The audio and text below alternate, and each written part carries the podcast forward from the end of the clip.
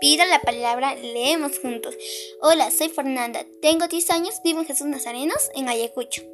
Ahora les leeré el poema de Javier Villegas Fernández. Nana de Belén. Duérmete, mi niña, flor de naranjero, porque allá en lo alto ya durmió el lucero.